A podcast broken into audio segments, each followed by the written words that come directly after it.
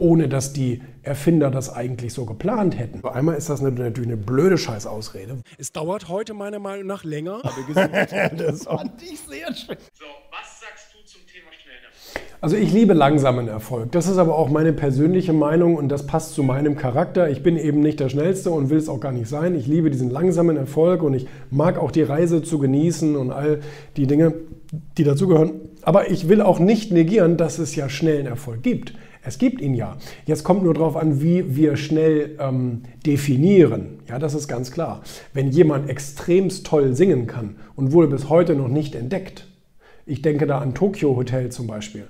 Ich habe damals mit Bill und Tom in Berlin gesprochen und äh, da war ganz klar, äh, die hatten ein ganz großes Talent.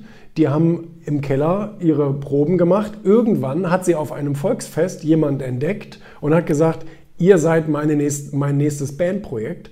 Und äh, dann nimmt er einen Song mit denen auf, spielt den im Radio und am nächsten Tag dreht Deutschland komplett durch. Das gibt es. Das ist kein, äh, und ähm, das, das, ist jetzt klar, das ist nicht von heute auf morgen. Das ist auch nicht von, innerhalb von einem Monat passiert. Natürlich haben die vorher schon geprobt und gemacht und getan.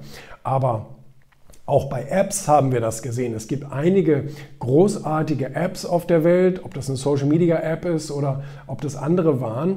Ähm, da haben sich einige Studenten zusammengerafft, haben ein tolles Produkt gebaut, haben das auf den Markt gebracht und die Leute haben einfach gesehen, geil, Clubhouse, gefällt mir total gut, möchte ich haben. Und ein paar Monate später hatten es einfach Dutzende von Millionen Menschen auf ihrem Handy auf der ganzen Welt ohne dass die Erfinder das eigentlich so geplant hätten.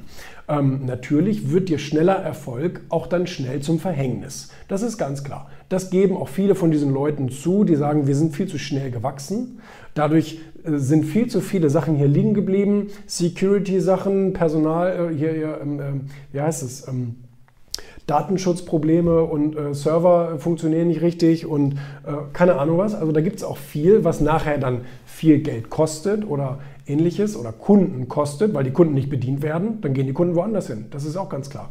Also das heißt, schneller Erfolg kann dir natürlich auch zum Verhängnis werden. Aber ich habe grundsätzlich nichts dagegen, wenn jemand schnell voranschreitet und ähm, schnell etwas schafft.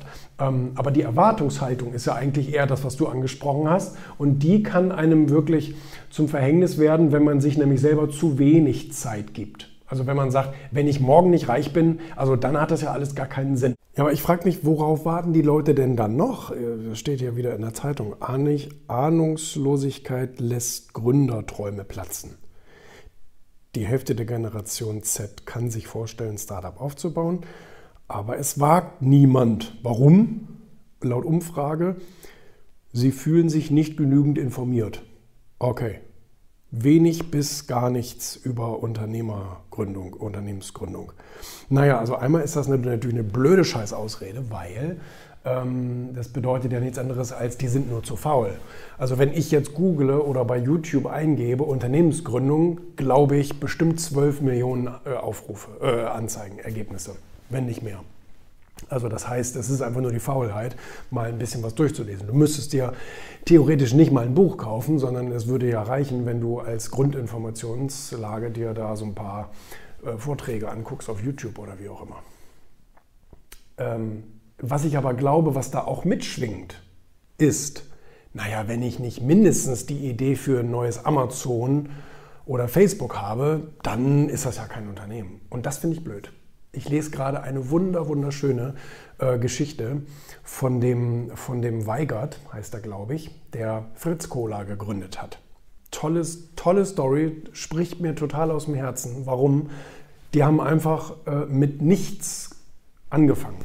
Einfach mit nichts in einer Studentenbude sozusagen und gesagt, komm, wir probieren es einfach mal. Und, und, und das finde ich so großartig. Und er verdeutlicht auch nochmal, deren Unternehmensgründung sah so aus, sie sind zum Gewerbeamt gegangen, haben sich für 36 Euro einen Gewerbeschein geholt und los geht's. Und genau das ist es. Genau das ist es. Das, das habe hab ich genauso gemacht. Das haben viele, viele, viele, viele, viele der, der erfolgreichen Unternehmer da draußen genauso gemacht. Ohne Vorwissen, einfach mal probieren. Und was kann schiefgehen? Ja, 36 Euro kann schiefgehen. Aber das, ich meine, mein Gott, oder? Ist doch nicht so schlimm. Einfach mal anfangen und einfach mal Dinge ausprobieren. Und das ist es doch, was du machen musst. Und nicht auf den St. Nimmerleins-Tag warten, bis du die Idee für ein zweites Facebook hast. Ja, das kann dir mal irgendwann passieren, aber puh, mit Facebook sich anzulegen oder mit Amazon anzulegen, da muss man ganz klar sagen, äh, das ist ein, das ist ein Vorhaben. Warum willst du nicht einfach mal dich mit dem örtlichen Fensterputzer anlegen und sagen, ich gründe einen zweiten? Oder was weiß ich, irgendeine Kleinigkeit, ja, Autopoliererei oder was weiß ich, wo du einfach so gut wie mit nichts starten kannst. Also ich glaube, das ist das, was die meisten, gerade jungen Leute, abhält, weil sie im Internet diese ganzen großen, wow, Glasgebäude und Porsches und wow. Und wenn man, wenn man nicht mindestens so startet, dann ist man ja, dann ist man ja kein, kein Startup. Das stimmt nicht. Das stimmt einfach nicht. Gut, jetzt ist natürlich dieser Begriff Startup auch so ein bisschen fehlgeleitet, weil er in der Regel davon ausgeht, dass Investoren in das Unternehmen investieren, um irgendwann einen Exit zu machen und alle werden reich.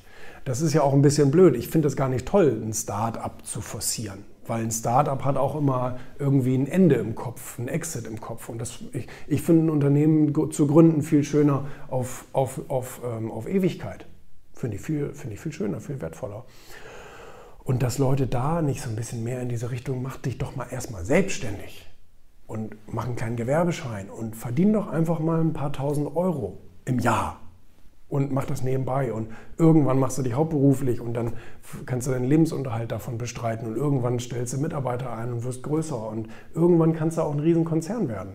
Aber fang doch mal erstmal an mit irgendeiner Glitzerkleinigkeit. Ja? Fang doch an, Bilder zu bearbeiten für andere auf Social Media, weil die das nicht können oder nicht wollen. Das, das, ne, oder? Ich weiß es nicht. Dass da immer gleich von riesengroßen Sachen ausgegangen wird, anstatt einfach mal mit dem kleinsten gemeinsamen Nenner zu beginnen, oder? Julian Backhaus, Herausgeber vom Erfolg-Magazin und der noch viele andere Dinge macht. Herzlich willkommen in Neuss. Danke für die Einladung. Dankeschön. Also ich persönlich, da gibt es andere Meinungen, bin der, bin der Überzeugung, dass man so eine Multistrategie fahren muss und alle Plattformen bespielen sollte, auch die ganz neuen, weil a, es kostet dich ja in der Regel nichts. In der Regel sind es einfach ein paar Klicks mehr, diese Sachen dann auch auf den anderen Kanälen zu teilen. Und ähm, heutzutage sollte jedes Unternehmen auch natürlich innerhalb der Marketingabteilung auch einen Social Media Zuständigen haben, der sich sowieso den ganzen Tag darum kümmert, weil das ist ein Dayjob. Also das ist wirklich, also bei uns, bei, bei dir sind es noch mehr, ich will es gar nicht wissen, aber bei uns sind es alleine drei, drei Leute, die sich jeden Tag konsequent mit Social Media beschäftigen, manche rund um die Uhr und, und, und da, da, da, da Sachen vorantreiben. Weil du kannst, ja, du kannst ja ein Profil haben und du kannst aktiv auf den sozialen Medien sein. Also ein Profil zu haben und irgendwas da reinzustellen, heißt ja noch nicht, dass es irgendwie Reichweite generiert, sondern das musst du ja erstmal erzeugen, das musst du triggern und, und musst da jemanden beisetzen, der sozusagen, und ich meine, du, man kann deine Videos gucken, man kann Bücher lesen, da gibt es mittlerweile so viele Informationen, dass du wenigstens so diese zehn Punkte verstanden hast, die wichtig sind, um auf Social Media auch eine Reichweite aufzubauen. Es dauert heute meiner Meinung nach länger, weil es wird alles irgendwie so ein bisschen von den Algorithmen immer gemeiner. Es dauert länger, Reichweite aufzubauen und stabil zu sein und so weiter. Ähm, ja, aber ich finde es unerlässlich. Ja, also bei mir funktioniert es zum Glück sehr gut. Ich habe also jetzt über die Zeit auch ein paar rauskristallisiert, Leute, die wirklich diszipliniert bei der Sache sind. Die kriegen aber auch klare Ergebnisvorgaben. Also die, die wissen auch, was sie am Abend geschafft haben müssen. Und wenn das nicht ist, dann werde ich es ja sehen, dass es nicht so ist. Mhm. Und äh, dann, dann kriegen die natürlich auch einen auf den Deckel. Und viele haben das natürlich auch nicht überstanden, wo ich sagte, sorry, die Leistung stimmt nicht, das können wir hier beenden. Aber es sind eben die übrig geblieben, die wirklich tolle Leistung äh, bringen und die sollen auch gut bezahlt kriegen und ihre Vorteile haben und so weiter. Bist ähm, du denn dann sehr konsequent? Ja. Du meinst mit entlassen und so weiter? Zum, das ja. ist ja keine schöne Sache. Nee, ist keine schöne Sache. Also eigentlich ist es für beide gut.